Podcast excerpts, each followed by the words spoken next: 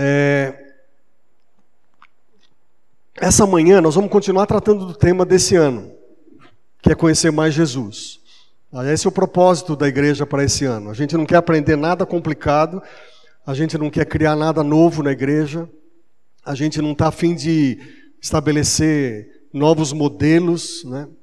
A gente quer aprender mais de Jesus. E, e hoje eu, eu vou falar um pouco sobre família, na perspectiva de Jesus.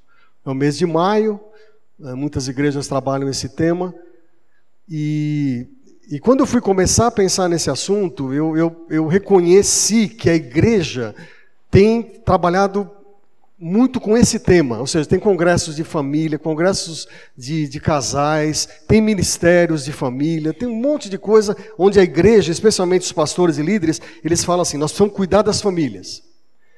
Mas a minha questão nessa manhã não é tanto a, a questão da estrutura da igreja, mas é a sua família. Ou seja, a sua família vai bem? Né? Ah, Oswaldo, eu sou adolescente aqui, eu sou jovem, não tenho nem. Estou né, pensando em casar. Né? É. Mas a, a, minha pergunta não, não, não, tem a ver com o que você vai ser.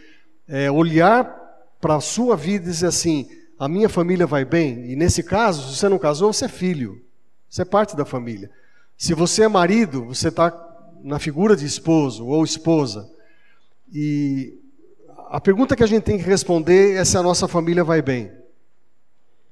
E parece, há sinais no meio da igreja evangélica que ela está muito grande, ela cresce, mas as famílias não estão assim com a bola toda. As nossas famílias estão enfrentando lutas.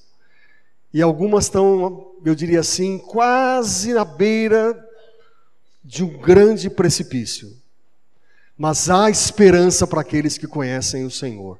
Há esperança para aqueles que amam a palavra. Há esperança para aqueles que querem aprender a partir de Jesus. Então, eu quero que você abra a Bíblia em Mateus capítulo 9.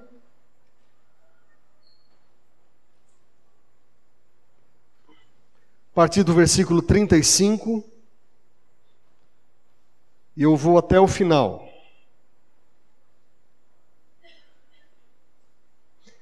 Versículo 35 de Mateus 9 diz assim: Jesus ia passando por todas as cidades e povoados, ensinando nas sinagogas, pregando as boas novas do reino e, e curando todas as enfermidades e doenças.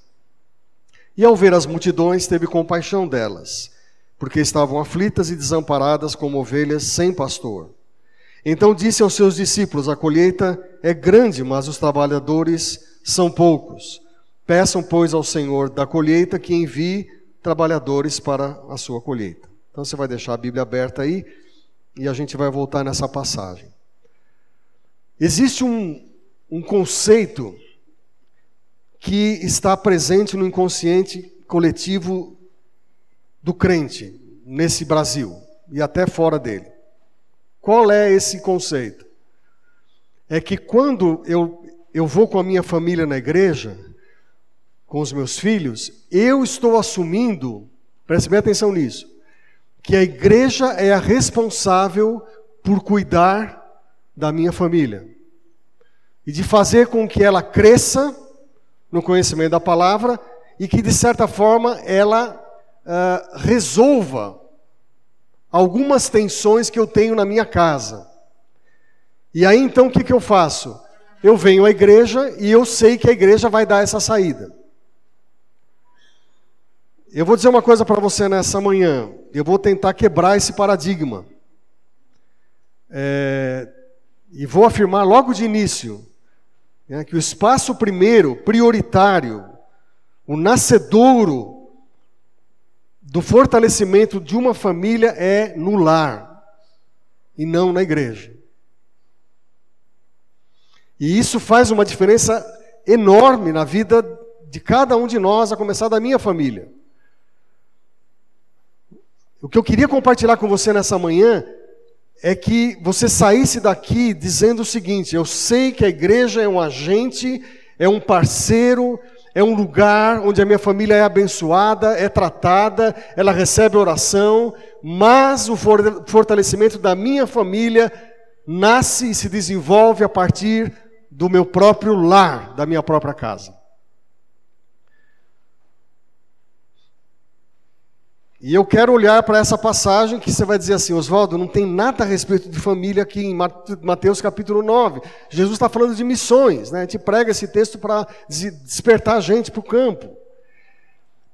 Negativo. É, esse texto é um texto missiológico, mas ele é um texto que mostra a maneira de Jesus cuidar das pessoas. E se ele cuidava dessa forma, quem sou eu para mudar ou para alterar esse propósito de Jesus.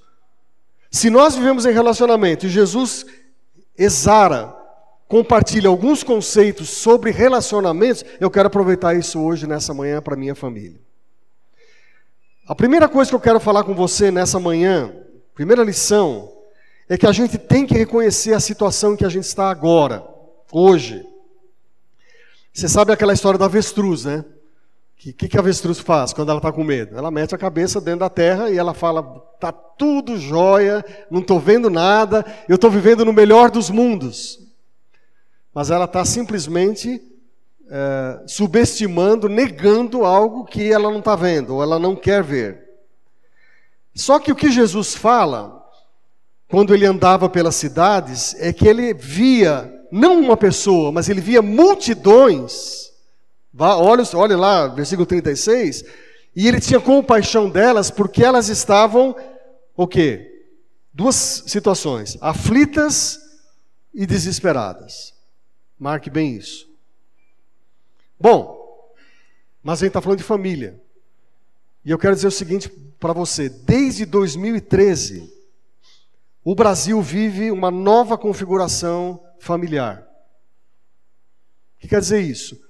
Pela primeira vez, a família chamada nuclear. O que é a família nuclear? Pai, mãe e filhos. Originários, que casaram, tiveram filhos e estão vivendo juntos. Pela primeira vez, esse conceito já não é parte da maioria das famílias brasileiras. 49,1% pela pelo PNAD, Pesquisa Nacional de Amostragem de Domicílio, que que o IBGE fez em 2013, constatou pela primeira vez que a família nuclear é minoria. Quais são os outros 51,9? Tudo aquilo que você pode imaginar. Uma família em que, uh, por alguma razão, se separou, então o pai traz os filhos do primeiro casamento, ou a esposa traz os filhos do primeiro casamento, e essas configurações, ou são pessoas do mesmo sexo que se casam, essas novas configurações, elas existem hoje. E não dá para a gente dizer assim, puxa, nós estamos vivendo no melhor dos mundos, é a família, não tem mais isso.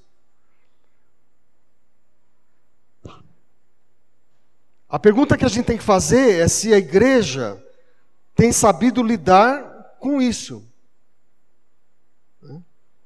Algumas estatísticas que eu li revelam que é um negócio assustador. Que provavelmente 60 a 90% das crianças que frequentam atividades da igreja hoje, elas não estarão na igreja quando se tornarem adultos. São dados. E quem sabe, e isso a gente lê através de gente que está trabalhando nisso, Uh, a razão que eu já falei isso aqui para vocês algumas vezes, a questão que surge primeiramente é uma palavra chamada hipocrisia. Ninguém está mais afim, não tem filho mais afim de olhar para um pai ou para uma mãe que não vive a vida cristã em casa e fala: estou fora.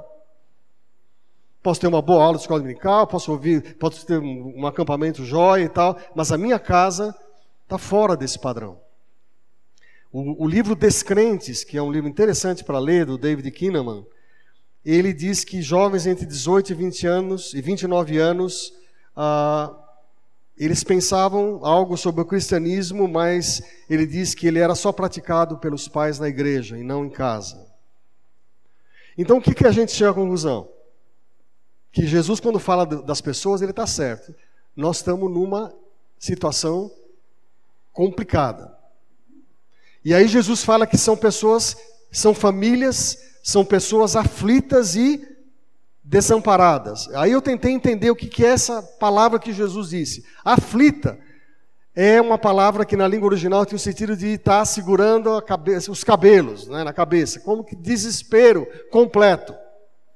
Uma forma mais externa de você mostrar uma dor. A, a palavra desamparada tem a ver muito mais com a dor da alma, com aquilo que vai nas suas próprias entranhas, com as necessidades que você não tem, que você tem e não são supridas. Bom, externa e internamente é uma situação de gente aflita e desamparada. Como que isso acontece praticamente? De uma forma prática. São mães que estão esperando que a igreja resolva o problema dos seus filhos. Ou são pais que estão dizendo: Eu vou na igreja do Ipiranga porque eu creio que ali a situação vai resolver. Nós vamos dar um basta nessa situação. E são casais que também estão numa situação tão crítica de relacionamento que dizem assim: se a igreja não me ajudar, o casamento vai acabar. Deixa eu dizer uma coisa, para não ser tão né, radical. Eu tenho visto casais serem terem a sua vida reconstruída através da administração da igreja, sem dúvida. Eu tenho visto filhos voltarem e amarem os seus pais através de cultos e eles se arrependem, eles vêm no altar e eles dizem: Senhor, eu estou aqui, eu quero me arrepender, e, e o Espírito Santo age. Só que isso não abole, não tira, não, não extirpa a sua responsabilidade de cuidar da sua família em casa.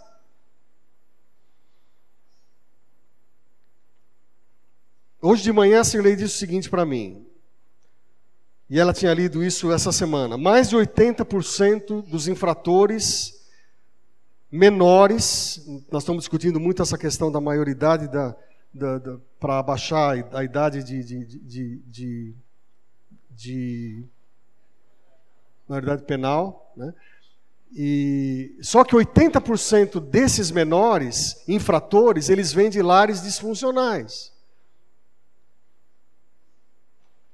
No Brasil, tem 233 mil jovens com menos de 18 anos cuidando de famílias. Boa parte são, são meninas que, se engra, que engravidaram e elas não sabem lidar com isso. E o que vem em seguida é que um casamento no Brasil dura em média 10, 11, 12 anos. Essa é a média. O que, que quer dizer? Gente que está passando por esse tipo de situação, aflitas e desesperadas. A segunda coisa, que a Bíblia diz, e eu quero novamente reforçar, é de que maneira Jesus trabalhava o ensino dele a partir de fortalecimento nas casas, nas famílias. A palavra de Deus diz versículo 35 que Jesus percorria cidades e povoados, ensinando nas sinagogas, pregando o evangelho do reino e curando toda sorte de enfermidades. Basicamente, Jesus fazia três coisas, marque bem. Ele ensinava, ele pregava e ele curava. Essas três atividades. Escute o que o Barna, que é um pesquisador que eu tenho citado algumas vezes, diz: a igreja local, nos esforços para criar a próxima geração de cristãos, deve ser uma parceira. Escute bem, atenção aqui comigo. Deve ser uma parceira próxima e valiosa, mas são os pais os principais responsáveis diante de Deus pelo amadurecimento espiritual dos seus filhos. Igreja parceira, e essa parceria ela é inalienável. Nós estamos fechados com você. Você é parte dessa igreja. E nós queremos cuidar de você. Mas isso não tira a sua maior responsabilidade de cuidar da sua casa. 11 mil jovens foram pesquisados em 561 igrejas lá nos Estados Unidos. O resultado foi o seguinte: 12% dos jovens mantêm um diálogo com a mãe, mais ou menos regular, sobre fé cristã, assuntos espirituais. 5% fazem isso com o pai. E 9% eles dizem desses jovens leem regularmente a Bíblia. 91% não leem a Bíblia regularmente em casa. Convenção Batista dos Estados Unidos diz que ela está perdendo 70%, 80% dos jovens quando eles entram na universidade. Logo que eles entram, eles caem fora da igreja. Então algo não está indo bem. E certamente você se lembra dos, das palavras de, do Deus de Israel para o seu povo. Ame o Senhor Deus, Deuteronômio 6, de todo o teu coração, de toda a tua alma, de todas as tuas forças. Que todas essas palavras que hoje lhe ordeno estejam no teu coração. Ensine-as com persistência aos seus filhos. Repito, ensine-as com persistência aos seus filhos. Converse sobre elas sobre esses ensinos. Quando estiver em casa, quando estiver andando pelo caminho, quando estiver deitado, quando se levanta, escreve nos batentes da porta, na sua casa, nos portões, no seu tablet, no seu e-mail. Irmãos e irmãs, o que a palavra de Deus diz assim: ensine com perseverança, com persistência. Ontem à noite eu dormi na casa do meu filho e, e à noite meu filho falou: faça o culto com, os, com, com as crianças. E eu sentei com o Felipe e a Rebeca. O Felipe tem seis anos e a Rebeca tem três. O Felipe trouxe a Bíblia para mim e falou: Vô, nós estamos nessa lição aqui. Estamos quase terminando a Bíblia. Falei, legal. Aí eu sentei com eles na cama e li. Era uma Bíblia para crianças, era sobre a, palavra, a parábola do filho pródigo. E aí, quando acabei, eu perguntei para eles: o que, que vocês entenderam? Ele falava que é ruim deixar o pai. E que é ruim usar o dinheiro do pai inadvertidamente. Não usaram essa palavra, mas disseram, é ruim usar o dinheiro do pai. Aí nós conversamos um pouco, vamos orar? Vamos. Aí o, o Felipe falou, eu vou orar. Falei, legal, então você ora aí. Aí ele começou a orar, Senhor Jesus, obrigado porque o Senhor nos perdoa quando a gente erra e o Senhor nos faz voltar para o Senhor. Falei, acabou, glória a Deus. Ele entendeu a lição. Tem seis anos. Quando eu trabalhava na indústria automobilística e eu, eu, ia para o seminário da IPI à noite, eu saí de Santo André, ia para São Bernardo, depois eu, eu saí de São Bernardo, ia lá para a catedral, na cidade, na, na Estopestana, voltava para casa, eu não vi os meus filhos crescerem. Não vi. Fiquei cinco anos rodando com esse seminário para lá e para cá. Mas eu tinha uma mulher que fazia isso com eles. Eu estava absolutamente tranquilo que tinha uma, alguém em casa, como muitas de vocês têm feito, que sentava, lia a Bíblia e orava com eles.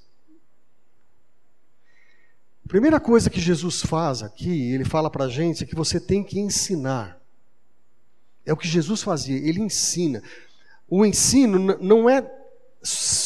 Tenta acompanhar isso. Não é só uma forma sistemática de você transmitir uh, princípios, mas é fazer com que a pessoa entenda o que você está falando e pratique aquilo que você está falando. Aí o ensino acontece. Senão é blá blá blá. E nos últimos tempos, então, o que, que os pais fazem por causa da falta de tempo? Quem vai cuidar dos meus filhos são as escolas e as igrejas. Gente, não vai dar certo. Não está dando certo, na verdade, esse modelo. Porque a tarefa é sua. Você não tem filho ainda? Começa a orar. Fala, Senhor, me ajuda. Você perdeu esse, essa, esse costume na sua casa por várias razões, não dá para sentar mais junto. Algum horário tem que acontecer. Não é a quantidade de tempo, mas é, é a qualidade que você vai dar naquela hora de ensino. Pode ser cinco minutos, mas você vai ter que sacrificar algo. Ou o seu jornal, ou da televisão, o seu jogo. Aliás, hoje tem um jogo bem importante à tarde. Né? Você esteja aí, né? Sempre está aqui do meu lado. Esse companheiro é infalível aqui.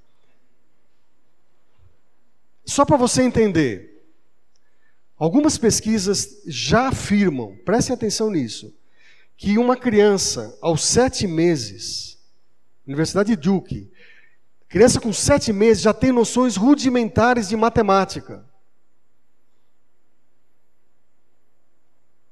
Metade do desenvolvimento cerebral acontece até o primeiro ano da vida. Repito, metade do desenvolvimento cerebral, até o primeiro ano. A memória se forma logo após o nascimento.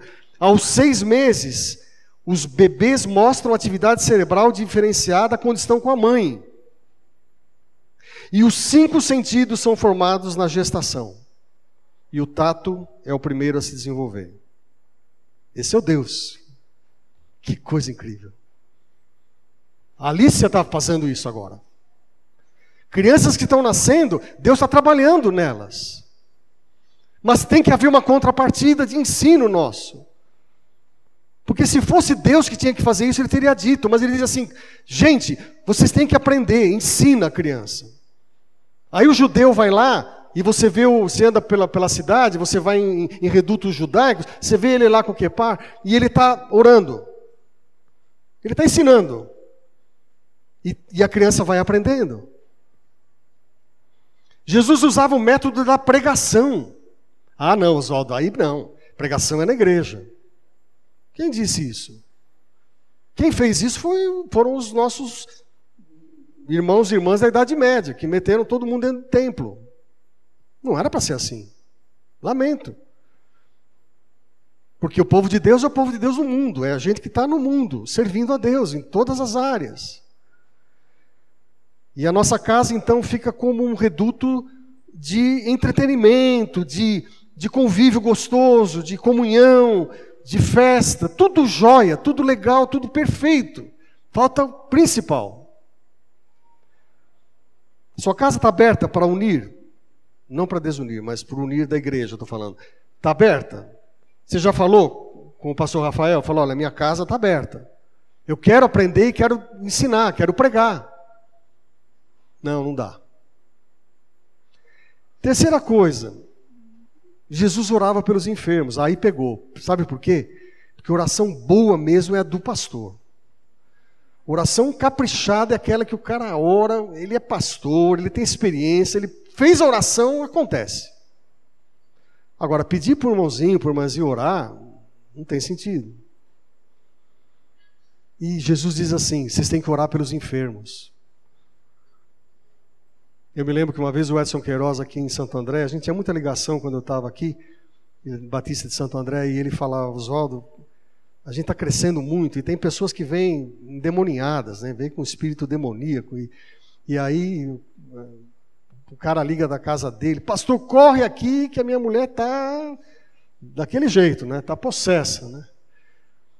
Ele falava assim, meu irmão, faz o seguinte, você sabe o nome de Jesus? Sei. Ora em nome dele. Aí depois ligava, pastor, não é que funcionou mesmo? Né? Claro, meu. Você está orando, pedindo para aquele espírito demoníaco sair no nome de Jesus, que tem poder, e através do seu sangue, ele vai sair. Enfermidade. É? Existe hoje uma, uma, uma situação complicada porque as famílias transferem isso. Agora, a tarefa sua como pai, como sacerdote da casa, tem enfermidade, meu irmão, ore, unja na sua casa. Por quê? Porque a Bíblia diz. Se não tem pai, a mãe faz isso.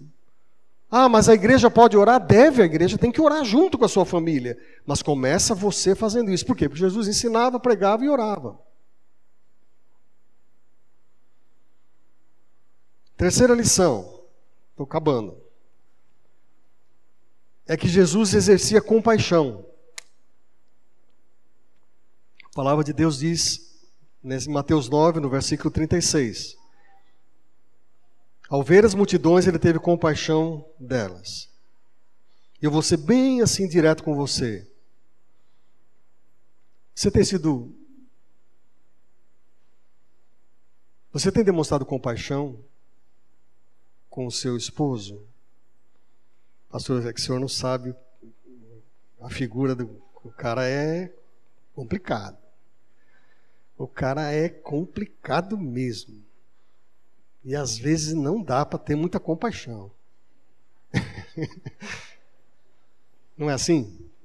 É assim, eu sei que é assim. Todo lugar é assim. Aí você fala para o maridão, fala, amigão, seja amoroso, se compadeça da sua esposa. Você não sabe o que é. Você não sabe o que eu passo lá. Você não tem nem ideia. Quando ela roda a baiana, meu. Aí a coisa fica mesmo. Nós somos casados há 41 anos. Ontem a Cirlei, nós fomos almoçar com o meu filho. Aí ela lembrou um negócio, ela tem tudo gravado, ela tem um HD, meu, que eu não entendo. Ela tem, eu não lembro das coisas. Aí ela falou que a gente casou, fomos morar em Santo André, numa casinha lá, perto da Pereira Barreto. Meus filhos nasceram em Santo André.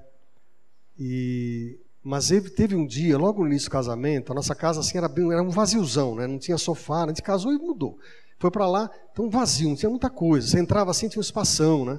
Porque não tinha meio como comprar as coisas. Mas ela, nós tínhamos ganho, sabe aquela aquele negocinho que você corta frios? É, ela, ela é um, como é que eu vou explicar isso? É, é uma tábua de porcelana, né? E você encaixa a faca e tal. A faca é muito legal, cabo de porcelana. O desastrado aqui foi pegar para limpar, para enxugar. Não quebrou a tábua, quebrou a faca, meu. Meu, o que eu ouvi naqueles dias, os galanteios, palavras assim, cheias de, né, de, de amor, de carinho, falar, meu, você quebrou essa faca, meu. Nós tivemos muitas lutas, muitas lutas.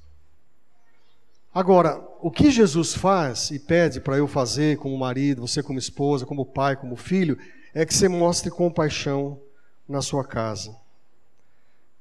Deixa eu só dizer uma coisa para você, eu sei que você sabe disso.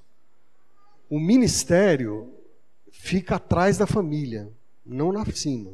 Por isso que pastor se enrosca às vezes, porque o ministério vira a primeira coisa. Não é. A primeira coisa é família, depois vem o ministério.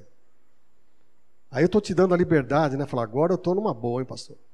Estou livre de tudo que. Não estou dizendo que você não vai desenvolver o ministério, porque eu vou, eu, é o meu ponto final aqui. Você vai, eu vou fechar, vou dar um lacinho legal.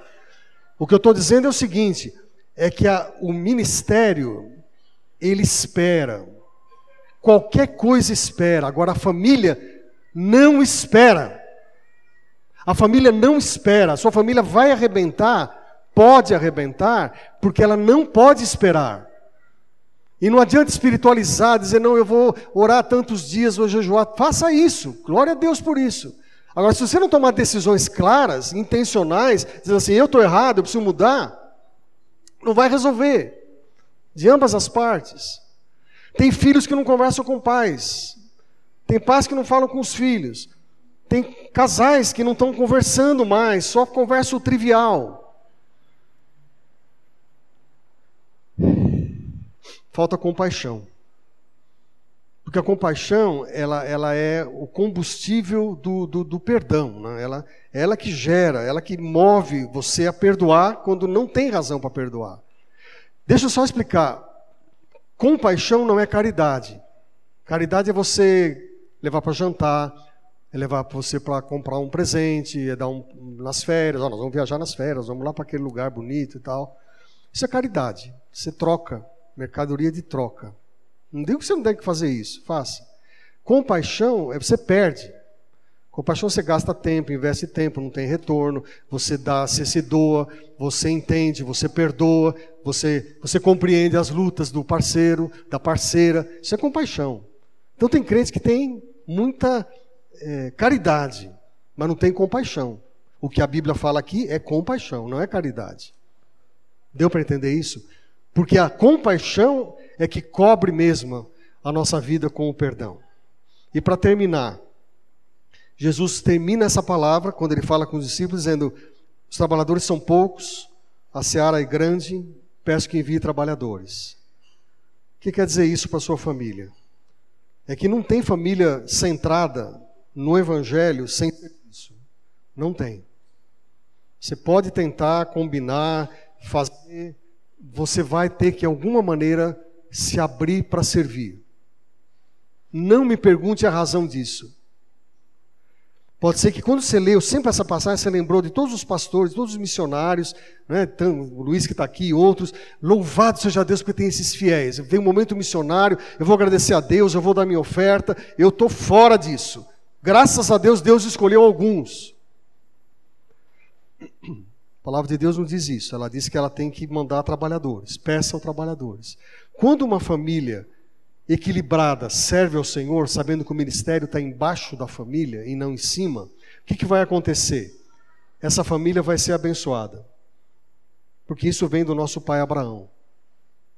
Nosso pai Abraão nos ensinou que é quando a gente abençoa que a gente é abençoado. Não é quando o cara que prega na televisão diz que você tem que receber a benção. Ele está falando uma inverdade. Isso não é verdade. Você abençoa, você doa, se doa, você dá. E quando Deus te devolve, você fala, por quê? É porque você está fazendo o que o pai Abraão fazia. E é isso que acontece. Então, como que uma família da igreja do Ipiranga e de outras igrejas que estão aqui são abençoadas? Quando ela se oferece para o serviço. Não fica dizendo assim, vai para outro. Irmãos, nós temos um potencial aqui nessa igreja incomensurável. Essa igreja tem um potencial de fazer coisas incríveis, mas não vai acontecer nada, não vai acontecer nada se você continuar aí. Lamento. Nós temos gente muito forte aqui. Você fala em louvor, você fala em pregação, você fala em, em oração, você fala em relacionamento, você fala em tudo. Deus sempre supriu essa igreja. Deus sempre foi bondoso. Agora, nenhuma igreja vai sobreviver, como eu falei para vocês dias atrás, com todo mundo vendo um jogo, olhando, falando, falando, e os 22 brigando com uma bola. Não vai dar certo. Então, se você está parado, meu irmão, levante. Isso vai abençoar a sua família. Seus filhos vão olhar e ver: meu pai e minha mãe são servos de Deus. Vamos orar?